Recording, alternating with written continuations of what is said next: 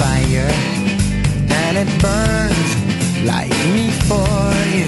Tomorrow comes with one desire to take me away. It ain't easy to say goodbye, darling, please. Y el tema de- del, del partido de mañana, con lo que se refiere, para nosotros es un partido muy importante. Volvemos a jugar en casa. eh, desde, no sé, hoy leía una estadística, desde septiembre o por ahí, o no, no conseguimos ganar dos partidos seguidos en casa. Para nosotros eso es algo fundamental. Tenemos que pensar que para nosotros Mestalla tiene que ser nuestro, nuestra tabla de salvación. Es que es la realidad. Nosotros tenemos que conseguir que en Mestalla el equipo sea continuo, eh, que, que trate de, de convertirlo en un fortín, de que si- sintamos que en casa somos, somos poderosos y que esto va a ser la clave para encontrar el, el- el- el poder salir de esta, de esta situación y mejorar en la, en la tabla clasificatoria. Eh, pero es evidente que es un partido, quedan muchos por delante y una de las cosas fundamentales en este momento, que también va un poco relacionado con lo que estábamos hablando antes, es que es un momento en el que hay que tener, lógicamente, mucha responsabilidad con la, con la situación, pero también tenemos que ver las cosas con mucha más calma. No podemos entrar ni en la precipitación, ni en el drama, ni en la eh, mm, frustración, porque al final eso lo que te va a llevar es a, a tomar malas decisiones. Tenemos que pensar que vamos a tener un montón de partidos por delante contra rivales directos, eh, que, que son realmente donde nos vamos a jugar la, la posibilidad de salir de esta, de esta situación. Y todo eso al final pasa por llegar a los partidos eh, con opciones, con posibilidades, y, y- para que eso suceda tenemos que, ser continuos en, en Mestalla y por esto es la, la- fijación que yo tengo con los partidos de casa, porque tienen que ser para nosotros fundamentales. I'll be gone.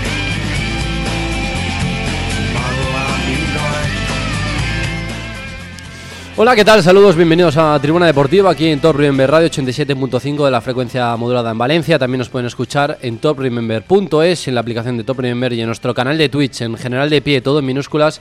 Y desde hace unos minutos ya lo tienen en marcha para que sea una de esas opciones más de escucharnos en directo, también a través de nuestra propia aplicación, que ya sabéis que la podéis encontrar eh, tanto disponible como para sistema operativo iOS como para sistema operativo Android, gracias a los amigos de Quasar Dynamics eh, que crearon esa aplicación muy sencillita de encontrar, que es eh, Tribuna Deportiva, tanto en la Play Store como en la App Store.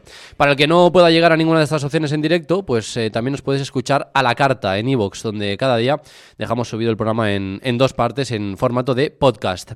Hoy viernes 10 de marzo de 2023, con el Caloret Faller ya instaurado e instalado en la ciudad, arrancamos este programa de la mano de los amigos de Airship. Como siempre, si necesitas tener una mejor conexión a Internet, estés donde estés, Airship te va a ayudar. Recuerda que ellos te instalan la mejor fibra del mercado y que ellos eh, bueno, te van a solucionar cualquier, cualquier problema de conexión. Con ellos te va a funcionar todo absolutamente de locos. Airship.es o en el 963 1431 61. Como decía, arrancamos ese programa de, previa, programa en el que bueno, va a ser prácticamente 100% fútbol. Mm, tenemos alguna sorpresa eh, para, para después, pero va a ser un programa eh, centrado en lo que tiene que ocurrir mañana sábado. El Valencia llega a la vigésimo quinta jornada de liga como el decimonoveno clasificado, con 23 puntos en 24 jornadas, menos de un punto por partido. Solo el Valencia y el Elche tienen ese dato de salir a menos de un punto eh, por partido. Y, lógicamente, con la necesidad y la obligación de, como sea, por lo civil o por lo criminal, como se suele decir, ganar mañana a las 9 de la noche en Mestalla. Mm, Osasuna, eh, que luego lo, analizaremos con, con Jorge Olmos, que siempre nos trae los datos de- del rival, eh, va a ser un partido difícil. Osasuna tiene un equipo muy serio, compensado, que está haciendo un temporadón, y el Valencia tiene un partido muy, muy importante. Para mí una final, porque empieza, o empiezas a tomarte mm, a todos, eh, todos los partidos como finales o cuando después del parón vengan todos los rivales directos y tú no dependas, como no dependas de ti mismo, pues ahí es donde vas a tener un problema grave, ¿no? Entonces yo pienso que todos los partidos que vienen a partir de ahora son importantísimos. Si no le quieren llamar finales, llámenlo partido muy importante, pero al final la trascendencia de los partidos eh, va a ir obligando al Valencia a ganar sí o sí. Si no, dejará de depender, ahora mismo no depende de sí mismo, pero tiene que conseguir salir de esa zona de descenso para depender de sí mismo y ser él el que decide si ganando o no se mantiene en puestos de, salvación. Mm, mañana el valencianismo tiene tres citas importantes. Una a las 8 para una vez más protestar antes del partido contra los responsables y por ende culpables de, la, de que la cosa esté como esté. A las 8 hay preparada otra protesta, eh, por supuesto pacífica, para levantar la voz eh, contra, contra Meriton. Y ese es un partido que me estalla, que el valencianista, que el aficionado, debe jugar mm, todas las semanas em, antes de entrar y animar y ayudar al equipo durante el partido. Esa es la primera cita que mañana tiene el, valencianismo.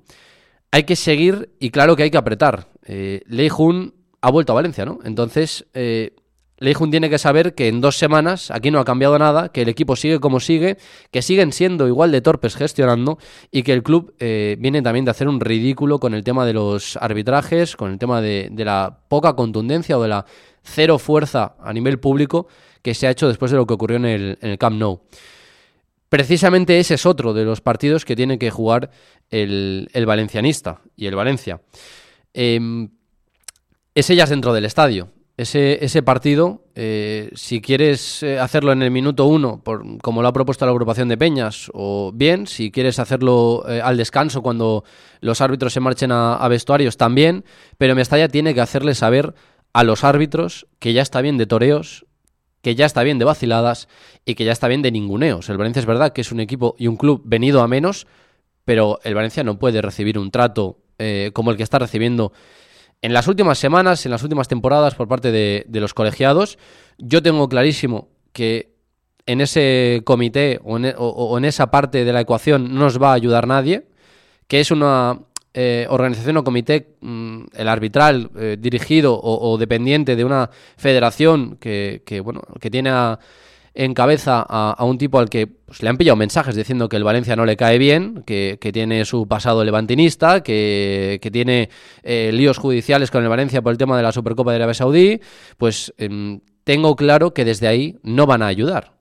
Ahí estamos solos. Y ahí es otro partido que el Valencia, eh, o que el valencianismo, mejor dicho, que el aficionado, debe jugar también mañana si, que, si el colegiado, Javier Iglesias Villanueva eh, sobre el césped o Cuadra Fernández desde el bar em, tiene alguna duda de estas de, interpretar o, de decantarse por algún tipo de, input, pues que el input sea, eh, o que el input más grande sea el propio estado de Mestalla que les está apretando. Porque Mestalla también juega ese, ese papel y, va a ser muy importante. Por supuesto, mm, queda la tercera cita, que es la del propio partido. Mañana Mestalla tiene que empujar a su equipo. Mm, tal y como lo está haciendo en, las últimas semanas, como lo está haciendo toda la temporada, con unos registros de entrada y de aficionados en Mestalla que, son brutales, que siempre están rozando los, los 40.000 o sobrepasando los 40.000, pero mañana más. Mañana Mestalla tiene que ser una, olla a presión. Mañana eh, paramos con, con Mamardasvili, mañana eh, defendemos con Diacabí, mañana sacamos el balón jugado con Hugo Guillamón, eh, mañana mm, filtramos pases con Almeida, mañana rematamos con Hugo Duro, desbordamos con Lino, o sea, mañana Mestalla tiene que ayudar a su equipo y tiene que empujar a su equipo. Em, yo siempre mm, he pensado eh, que la plantilla es, justa, pero, pero, es humilde.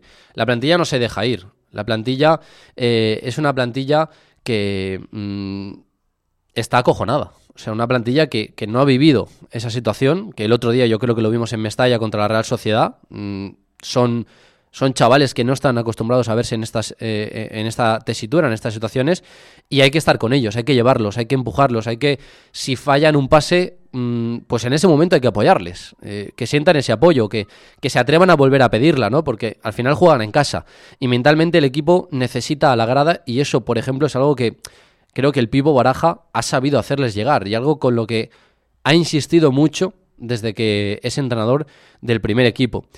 Em, además hace cosa de un mes, o sea, lleva un mes como entrenador del primer equipo y Baraja ha insistido mucho en el papel de la gente, de la afición, eh, con, de, cara al apoyo al, equipo.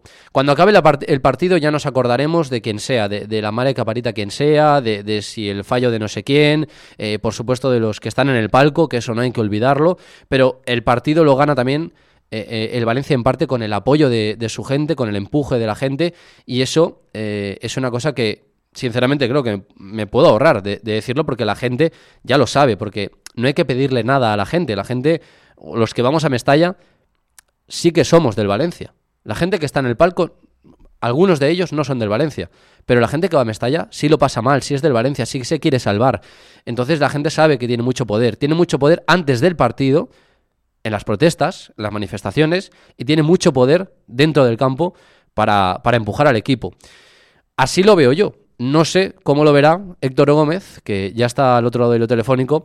Así que, eh, Héctor, ¿cómo lo ves tú eh, de cara al, partido de mañana? Estamos hablando de la importancia de la gente, de la importancia de la gente fuera y dentro del estadio. Partido mañana contra Sasuna. Héctor Gómez, buenas tardes. Hola, Salva, ¿qué tal? ¿Cómo estás? Buenas tardes. Mira, te estaba escuchando y, un poco era el discurso que yo tenía durante la semana, pero escuchado en otra persona ha habido un toque que iba a decir ¿qué más le vamos a pedir a la gente? Que vaya haciendo el pino puente y que se ponga un, un chupachus en la cabeza o qué es lo siguiente. Porque claro, al final da la sensación de que el que tiene que salvar el equipo es la gente, el que le tiene que apretar los hábitos es la gente, el que tiene que sacar la entrada es la gente y casi casi, como tú has dicho, el que tiene que meter los goles es la gente. Es que al final, claro, se hacen tan, tan, tan, tan mal las cosas que hemos llegado a un punto en el que, como decía alguien por ahí esta semana, eh, Dios no lo quiera, pero si, el equipo se terminara cayendo, casi casi va a parecer que será culpa de la gente, como si los que estuvieran ahí no tuvieran la, responsabilidad de todo lo que ha ido ocurriendo, ¿no?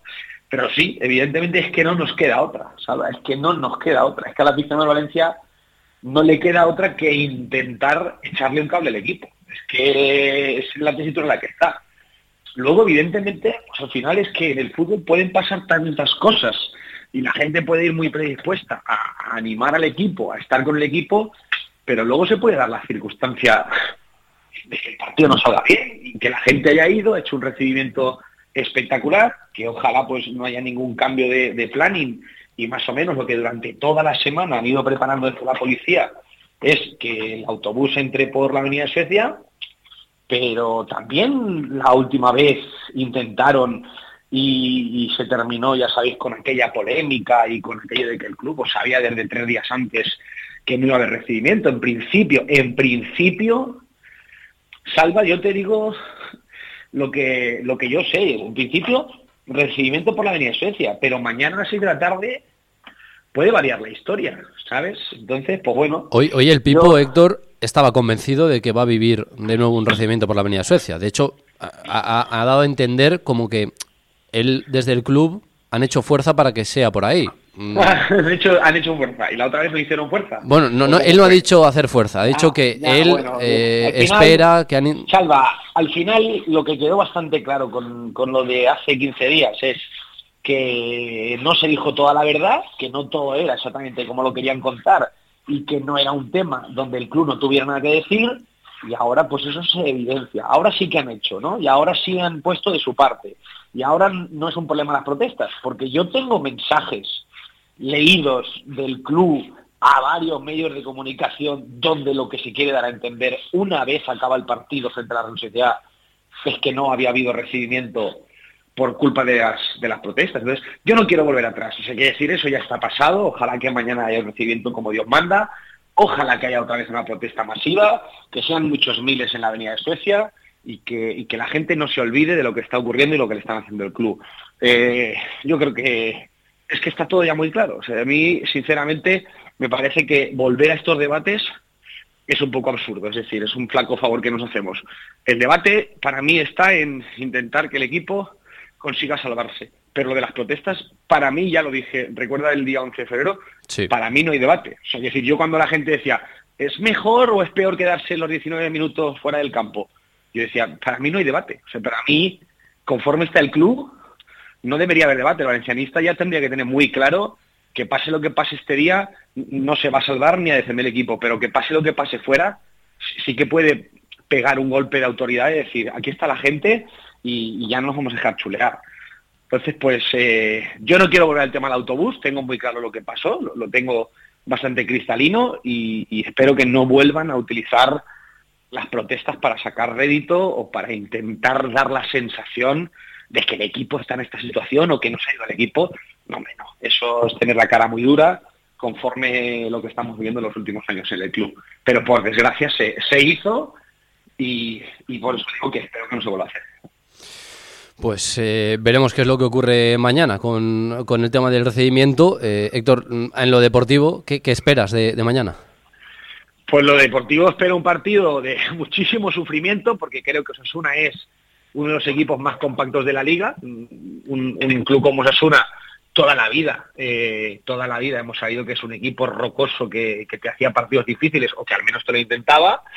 Yo desde que soy un nano, Osasuna siempre ha sido un hueso para el Valencia, principalmente lo ha sido en, el Sadar, pero en Mestalla siempre han dado guerra. Mm, yo no recuerdo partidos, recuerdo algún 3-0, un partido que le ganamos 3-0 a Osasuna en Mestalla, pero normalmente siempre han sido partidos de sufrimiento, de mucha brega, de mucha pelea. Ayer recordaba un partido muy, muy, muy mítico en el que el Valencia lo termina ganando con un gol del Pipo Baraja.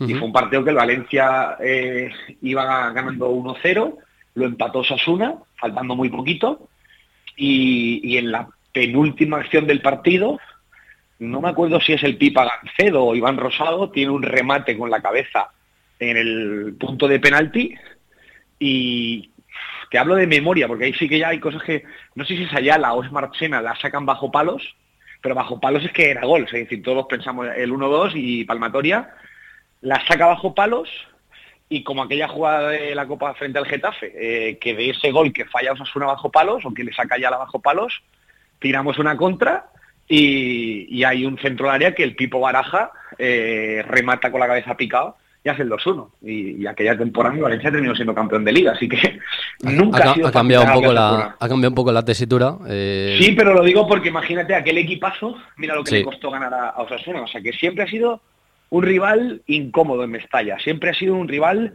que no ha sido sencillo de ganar. Y mañana yo creo que vamos a seguir por la misma tesitura. No va a ser sencillo, va a ser yo creo que un partido mm, largo y complicado, porque Osasuna si lo ves competir es un equipo que, que va cara a cara, es decir, que con sus armas se sabe cerrar, sabe ser un equipo muy compacto y luego, yo lo he dicho durante la semana, creo que tiene buenos futbolistas en todas las posiciones del campo, en todas. Tiene alternativas, no tiene superclases, pero tiene buenos futbolistas de primera división. Y sobre todo, Héctor, hay que tener en cuenta que fuera de casa eh, Osasuna también es un, buen equipo que ha sacado muchos puntos. Eh. Eh, Osasuna... sin ir más lejos, hace dos semanas en Sevilla. Sí, sí, sí, sí. sí. Osasuna es un equipo que, pelea bastante fuera de casa, así que lo pondrá difícil. Pues nada, Héctor, nos escuchamos mañana a partir de las 8, ese, esa previa, a partir de las 9 pues eh, todo lo que tenga que dar de sí el partido de esa vigésimo quinta jornada entre el Valencia y Osasuna.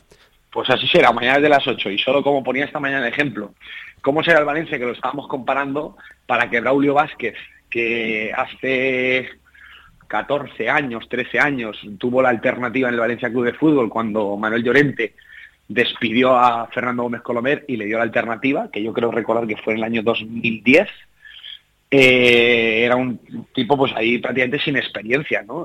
Sin experiencia eh, en el sentido de que nunca había sido director deportivo de un club de, primera división. Yo siempre he pensado que el cargo le, vino, le vino un poco pronto, es decir, que todavía no tenía experiencia y que lo atropelló un poco pues eh, el cargo y la, y la exigencia que tenía Mestalla, pero igual que dije una cosa, creo que ahora ha hecho, ahora, ahora sí que creo que, que tiene el bagaje para que hubiera podido trabajar en el Valencia. Y más en este Valencia. Sí, porque además es un tipo que, que, su punto fuerte es bucear en el mercado de futbolistas que van a coste cero, que le queda un año de contrato, que pueden salir de los clubes en circunstancias especiales porque están enfrentados con los entrenadores. Yo creo que en eso Braulio tiene muy buen olfato y, y ha conseguido llevar la primera división eh, cómo está el Valencia, Salva, para que Braulio Vázquez en los últimos dos años porque yo siempre he contado que el año pasado, pero a mí me aseguran que en los últimos dos años Jorge Méndez mm, ha intentado convencerlo en, varias ocasiones para que se hiciera cargo de la parcela deportiva de Valencia y Braulio no ha querido. De hecho, aunque él lo niegue, yo creo que ya no lo niega, pero antes del viaje famoso de Corona a Singapur con, con Gatuso y creo que también estaba Lei Jun, eh, el primero, el primero, antes del antes del, del parón por el Mundial hubo otro, no sé si os acordáis. Sí, sí, sí. Pues antes de ese viaje, que yo creo que era septiembre, eh, hubo una reunión de, de Leijun con Braulio y Braulio no, no aceptó, o sea, no, no quiso ponerse en una negociación con el Valencia. Él prefirió mantener su, su cargo en Osasuna y su proyecto hasta 2027, que es evidentemente pues un proyecto muy serio y que ha ido creciendo poco a poco y del que él es el, absoluto arquitecto. Pues, Pero eh, solo que era, quiero decir, ese detalle para mí dice mucho de lo, de lo que hoy es el Valencia. En otro momento creo que nadie dudaría de que Braulio hubiera firmado en el Valencia. Ahora mismo ha preferido quedarse en Osasuna que no venir al Valencia. Pues esa es eh, la imagen ahora mismo, la foto que puedes hacer de cómo están ambos clubes, de cómo ha crecido uno, sobre todo esta temporada, con, la confianza en un entrenador que además hoy destacaba Baraja. Decía, una de las ventajas de los Asuna es que tiene un proyecto eh, consolidado con un entrenador como Yagoba, que tiene una idea clara. Y a mí me ha parecido que, evidentemente sin querer, porque no era su intención, pero es un palo al Valencia que no es capaz de mantener a un entrenador eh, más allá de, de una o de incluso media temporada. Eh, Héctor, nos escuchamos mañana. Un abrazo grande, descansa. Un abrazo, buen programa, me quedo escuchando. Hasta, ahora, hasta ahora. Hasta ahora. Pues eh, esa era la opinión de Héctor Gómez en, la, previa para bueno analizar un poco cómo llegan ambos equipos, eh, cuál es la situación de ambos clubes. Así que, bueno, pues eh, mañana a partir de las 8 toda la previa y a las 9 el partido entre Valencia y Osasuna, esa vigésimo quinta jornada de liga.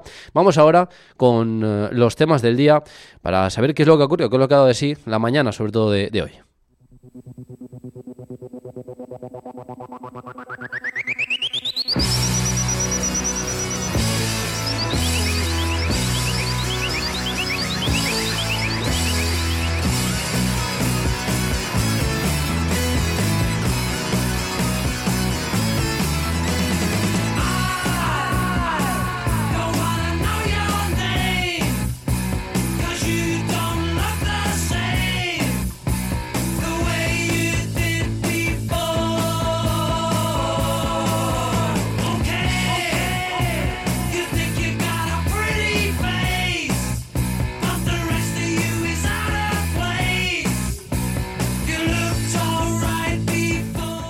Alex Alfaro, buenas tardes, ¿cómo estás?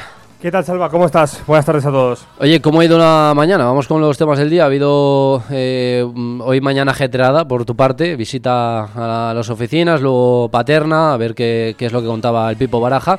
Eh, ¿Cómo ha ido, en primer lugar, eh, esos temas de esta mañana? Y luego hablamos ahora un poquito más. también vamos a escuchar lo que decía el Pipo sobre el tema del autobús y, una, y unos datos al hilo de lo que estaba ahora comentando Héctor, de cómo ha cambiado el Valencia en las últimas temporadas, que, que bueno, que Braulio, o con un director deportivo como Braulio pues ha preferido quedarse en Osasuna a venir a, un Valencia, eh, también vamos a hablar de, unas fechas que indican un poco la deriva en la que va el Valencia en las últimas temporadas. Pero cuéntame cómo ha ido la mañana por oficinas y por Paterna. Bueno, Salva, eh, lo primero de todo podemos decir ya que ese Consejo de Administración ha finalizado, eh, lo acabamos de confirmar que ese Consejo de Administración ya ha finalizado, que ha arrancado a media mañana. La primera en llegar, por ejemplo, era Inma Ibáñez a esas oficinas del club, después ha llegado Javier Solís, después eh, Germán Cabrera como eh, representante del Consejo de Administración y después han llegado y las eh, quizá las personas con mayor novedad a un Consejo de Administración era, por ejemplo, la figura de Koyama Kalimudin, que muchas veces ha entrado en esos consejos de administración de forma telemática, lo que es la parte del Consejo de Administración singapurense normalmente tiende a entrar vía telemática, como lo ha hecho el hijo de Peter Dane, pero nos dicen que es un consejo regular, como el que se hace varias veces a lo largo del año y no se ha tomado ninguna decisión relevante que nosotros sepamos, a pesar de que es una noticia que obviamente eh, ampliaremos con el transcurso de, los días.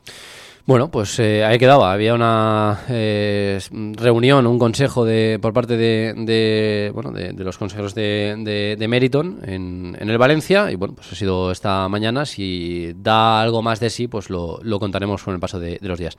En Paterna, ¿qué tal? Eh, entrenamiento. ahora hablaremos de un poquito más de tema deportivo, de los posibles once y tal. Pero, ¿qué sensación te ha dejado Baraja en, en, la sala de prensa? Bueno, pues ha habido entrenamiento esta mañana. El, el penúltimo antes del partido mañana frente a Osasuna, porque mañana el equipo va a tener una pequeña sesión de activación antes de, concentrarse en el hotel habitual y conocer la convocatoria. Un entrenamiento que no nos ha dejado prácticamente novedades, porque tanto Nico como Gaya se han entrenado con el grupo. Cavani apuntábamos a principio de semana que iba a ser imposible, a pesar de que algunos vaticinaban de que era una de las posibilidades. Nosotros decíamos que a principio de semana que era imposible, teniendo en cuenta que apenas había tocado balón, y así es. Mañana Cavani no va a estar en la convocatoria y según ha dicho Baraja, la idea es que mañana ya, eh, a partir de la próxima semana ya pueda eh, empezar con los entrenamientos en el, eh, con el grupo. Más allá de eso, yo veo mejor físicamente. Lo que nos cuentan es que Gallá está un paso por delante de Nico a nivel físico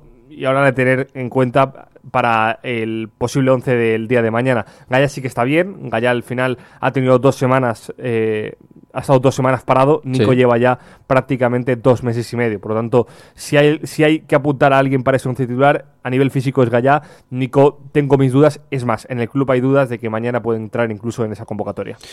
Es un poco la sensación que, ha dejado también Baraja en la, en la sala de prensa. Eh, antes de, marcharnos a, la pausa, Alex, eh, hay unas fechas que queríamos repasar porque hablan un poco de la situación mm, en, dos sentidos. Eh, en, la de esta temporada, cómo o cuánto lleva el Valencia en esa desgraciada situación de, de, la tabla y cuánto tiempo lleva también el Valencia en ese contraste sin jugar Europa. Sí, hoy se, juntan dos fechas muy señaladas porque hace tres años de la última vez que el Valencia jugó un partido europeo, fue aquel extraño partido pre-COVID eh, frente al Atalanta, Atalanta, con Mestalla vacío. Eh, aquel partido obviamente el Valencia lo perdió, fue el último partido de Europa, se cumplen ya tres años. del Atalanta, por cierto. Cerca de 1.100 días, creo que faltan dos días para que se, cumple, se cumplan esos 1.100 días del Valencia sin jugar Europa. Y al mismo tiempo se cumple un mes de que el Valencia entrara en los puestos de descenso. Aquel 10 de febrero el Valencia entró en los puestos de descenso y desde entonces no ha finalizado una jornada en la que el Valencia eh, a nivel clasificatorio esté en los puestos de permanencia. Por lo tanto, yo creo que es el destino, la casualidad, ha querido que se junten estas dos fechas de lo que ha sido el Valencia y de lo que es.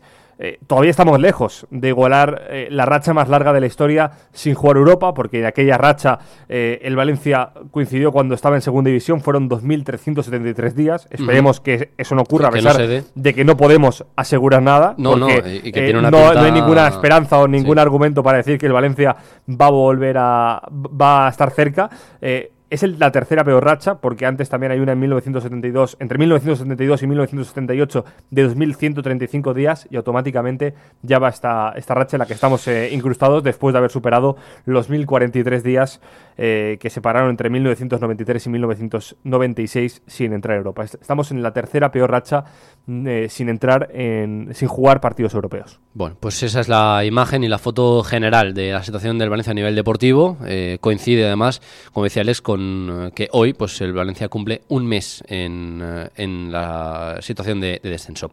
Vamos a hacer una paradita, antes les tengo que recordar a los oyentes que con Fotón Asesores tienes la empresa valenciana que te ayuda eh, como empresa a reducir tus facturas energéticas. Si tienes una empresa y necesitas pues recortar en factura energética, oye, se me está disparando la luz, pues dales un toque a Fotón Asesores, te van a atender el 960 04 64 89 y te van a hacer un estudio pormenorizado para reducir en eh, tu facturación energética. Hacemos una paradita y a la vuelta vamos con más temas aquí en Tribuna Deportiva. Llega el otoño, el invierno y con el frío pasamos más tiempo en casa. Si eres de los de sofá, manta y una buena peli los fines de semana, si eres un seriéfilo o simplemente necesitas una buena calidad de conexión a internet para trabajar sin cortes ni esperas, pásate a AirShip. Podrás contratar fibra óptica, línea fija, líneas móviles a precios muy competitivos. Una empresa familiar valenciana que se diferencia por su agilidad, cercanía y por porque ofrecen soluciones en menos de 24 horas. Infórmate en su página web www.airsip.es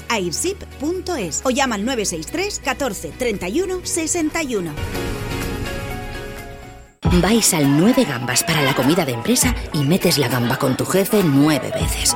Por suerte, lo compensas después en el karaoke cantando juntos nueve canciones. El verano te está mandando una señal. Llévate tu SEAT Ateca por 9 euros al día con MyRenting y entrada de 7.147 euros. En Valencia, pista de silla y torrent, SEAT JR Valle.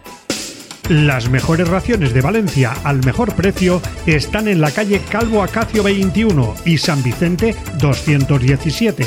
En Calvo Acacio tres raciones por solo 8 euros y en San Vicente 217 todas las raciones a 2,50. De lunes a domingo, tu catering de confianza, Catering Gara 1990. ¿Estás cansado de que tu vecino no te deje dormir por las noches? Recomiéndale que vaya a New Colchón Valencia. Le ayudaremos a elegir el colchón que necesita. Además, en New Colchón somos los más rápidos. De la fábrica a tu casa en 48 horas. Nos encontrarás en Avenida Pérez y Valero 160, calle Serrería 34 y Archiduque Carlos número 58. Puedes financiar tus compras hasta en 24 meses sin intereses y probarlo durante 30 noches. Ven a New Colchón y empieza a descansar como te mereces. Somos fabricantes y eso se nota. Cariño, ¿te vienes a la cama? newcolchon.es Bienvenidos a Oliva Nova Beach and Gold Resort, el destino perfecto para escapar del ruido y la fiesta de las fallas. Si eres de los que busca un lugar tranquilo y relajante para disfrutar junto con tus mascotas, nuestro hotel es la opción ideal para ti. Estamos ubicados en un entorno privilegiado, rodeados de naturaleza y alejados del bullicio y la aglomeración del centro de la ciudad. No lo pienses más. Reserva llamando al 96 285 79 44. Te esperamos.